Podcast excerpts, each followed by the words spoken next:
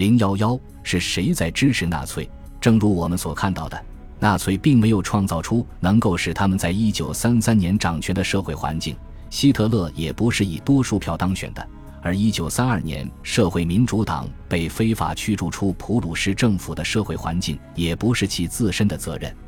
然而，纳粹除了从左翼阵营分裂中获利外，在二十世纪三十年代初的选举斗争中，对老牌中产阶级新教政党的选举支持几乎完全崩溃，纳粹也因此受益。这些政党在面对大萧条的灾难时，未能紧紧抓住选民，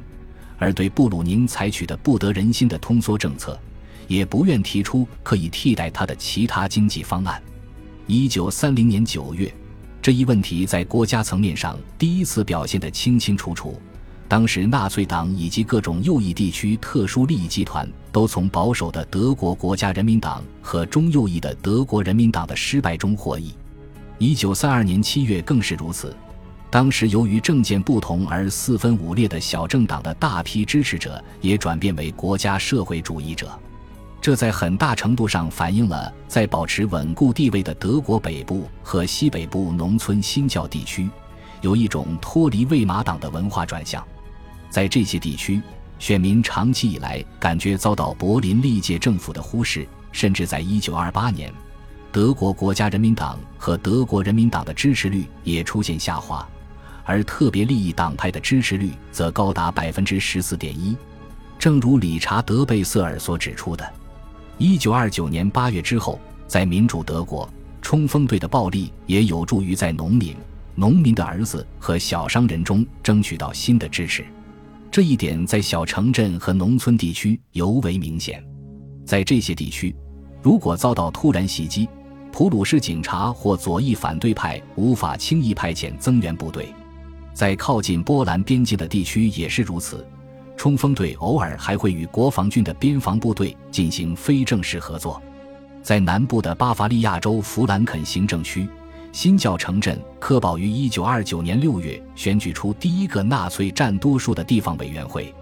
但此后对纳粹的支持方面最惊人的突破出现在德国另一端的普鲁士的一些辖区，诸如什勒苏伊格、赫尔斯泰因州和波美拉尼亚。纳粹在一九三零年九月分别赢得了百分之二十七和百分之二十四点三的选票，一九三二年七月分别上升到百分之五十一点一和百分之四十八。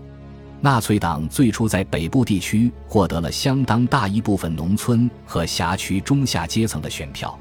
一九三零年在东部地区略微缩小，但到一九三二年七月，纳粹党的选民人数增加了一倍多，而且很有可能成为泛民的政党，在所有社会阶层和全国各地都有大批追随者。将一九三二年七月的结果与一九三零年九月的结果进行比较。很难判断全国各地支持率的增加在多大程度上归功于纳粹宣传的成功，以及在多大程度上归功于上文所提及的二十世纪二十年代以来魏玛德国社会和政治文化的变化。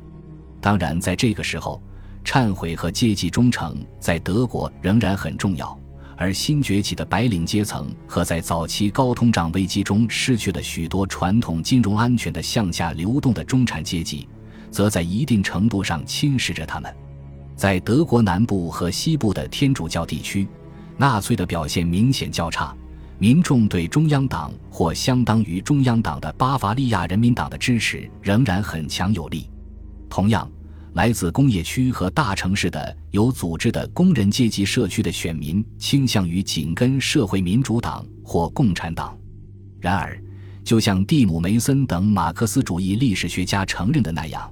左翼政党大约有一千三百万稳定的支持者，最多只占德国无产阶级家庭成人总数的一半。天主教的工薪阶层通常支持中央党，而其余的则由数百万农村劳动者、工匠、手艺人、小商人、退休和半退休的战争伤残人士、失业的退伍军人和非工会成员组成。这些人与新教的中下阶层类似，与马克思主义。政治天主教或老式普鲁士保守主义等既定意识形态保持非常松散的联系。随着危机的加深，中上阶层的成员、精英阶层的医生、牙医、律师和大学教授等人，也倾向于将对德国国家人民党或德国人民党的忠诚转向支持纳粹。但是，这些人一九三二年，其他新的纳粹选民在这个阶段是否完全被国家社会主义所说服，仍然值得怀疑。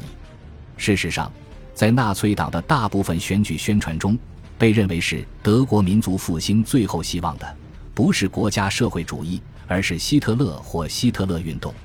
作为宣传部长的戈培尔，在这个时候还没有完全驾驭的挑战是，如何在只有三分之一多一点的选民愿意向国家社会主义者提供支持的基础上，扩大该党的选举基础。在他的内心深处，念念不忘的还有六百万张选票。这六百万张选票曾在一九三二年四月的第二轮总统选举中，让希特勒与成功的候选人兴登堡之间拉开了距离。这是一个沉重的打击。尽管纳粹党一跃成为国会和许多州议会中最大的反对党，事实上也是最大的政党。在一九三三年之前，德国的电台不能用于政党政治广播、群众大会和公开集会。再加上大量散发海报和宣传传单，是选举时政治交流主要的和最有效的工具，并被纳粹党及其反对者广泛使用。继希特勒在一九三二年四月的第二轮总统选举中失败之后，该党还付出了相当大的努力来吸引女性选民加入纳粹的事业。一方面，正如海伦伯克所表明的那样，至少在新教地区，这一战略取得了一些成功。因为在该党的支持者中，女性人数开始超过男性。另一方面，外交政策问题被悄悄搁置一边，因为他不可能为纳粹党赢得任何额外投票。特别是在1932年6月至7月洛桑会议取消赔款债务之后，1932年选举期间，纳粹党使用最频繁也是最简单的口号是“面包和工作”，其次是尊重母亲和以家庭为中心的价值观。尽管这类主题也被诸如社会民主党、德国人民党和中央党等对立政党所采用，但事实上，让纳粹表现出众的不是他们所传达的信息内容，而是他们传达这些信息的方式。正如历史学家温克勒所指出的那样，一九三二年五月十日，该党的组织部门领导人格里格斯特拉瑟在国会上公开承认，他从俄罗斯出生的社会民主党人。德国自由工会的首席统计学家弗拉基米尔·沃廷斯基提出的建议中，偷取了一些创造就业的想法。考虑到纳粹党与布鲁宁政府及体制党派之间的政治距离更大，他自己的计划看起来似乎比沃廷斯基的计划更可信。在地区和地方层面，纳粹也越来越擅长有的放矢地将他们的信息瞄准特定的选民群体，包括农民、工匠。小商人、农村工人、工厂工人、家庭主妇、教师、战争遗孀、退伍军人，甚至律师和警察，在某些特定的环境中，以前的政治归属和政治忠诚已经很薄弱，或者已经有了为保守民族主义权力投票的传统。仅仅是一小撮组织良好的纳粹活动分子出面，就足以胜券在握。这一现象最早发生在全国层面，是在一九三一年七月。当时规模相对较小，但非常坚定的国家社会主义学生联盟，在激烈的选举后，成功的接管了德国和奥地利的总学联。该联盟于一九二六年才成立。一九三二年三月至七月，在德国北部和东部各省的城镇和农业区，甚至南部和西部的一些地区，这种现象再次发生。此外，被纳粹信息的新鲜感和活力所吸引的不仅仅是年轻选民或第一次投票的选民。正如于尔根法特在二十世纪九十年代初进行的复杂统计研究所显示的那样，纳粹党是得到了所有其他政党的投票，尽管更多的是来自右翼而不是左翼。纳粹选民的平均年龄虽然很难完全精确的判断。但可能略高于其他政党的年龄标准，特别是在农村地区，纳粹获得的支持仍然存在重大弱点。例如，彼得·朗格里奇指出，相对而言，纳粹党在柏林就不那么成功。尽管1927年，戈培尔以高莱特的身份抵达柏林后不久，就已经开始过早的鼓吹向帝国首都的胜利进发。事实上，纳粹在这里的得票持续低于全国平均水平。1932年7月到达顶峰，为百分之二十八点七。更令人震惊的是，在联邦德国莱茵、鲁尔地区的一些天主教城市，纳粹仍然居于第三或第四位，排在中央党、社会民主党和共产党之后。因此，在科隆和埃森，他们的得票率仅为百分之二十四；在盖尔森基兴仅为百分之二十三；在多特蒙德仅为百分之二十。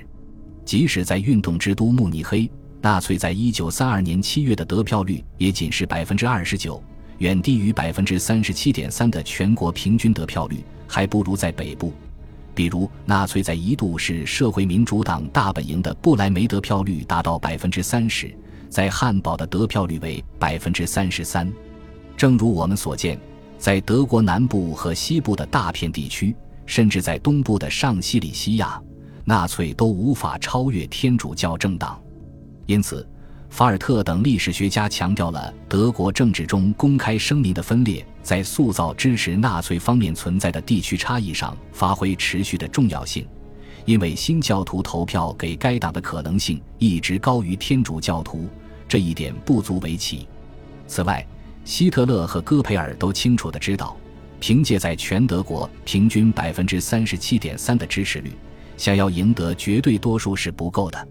尽管他们将宣传的重点集中在希特勒身上，而不是宣传整个政党，但近三分之二的德国人并没有投票支持纳粹党。如果往前推进的声势不够，可能会导致这场运动消解。特别是时下更多急躁的暴动者要求立即夺取权力，更多温和派则在考虑如何与其他政党结成联盟。而就像纯粹主义者戈培尔所担心的那样。这些政党会冲淡纳粹的信息，想不到更好的办法，又决心展示纳粹反对反动的德国国家人民党的激进的资历。在一九三二年十一月，戈培尔在柏林与当地共产党人达成了一项短暂的协议，以支持针对由社会民主力量控制的市政交通当局而举行的罢工。然而，没过多久，冲锋队和红色阵线就恢复了对街道的持续争夺战。前者故意把后者在像威丁和纽科伦这样的无产阶级社区中的一些据点作为攻击的目标。恭喜你又听完三集，欢迎点赞、留言、关注主播，主页有更多精彩内容。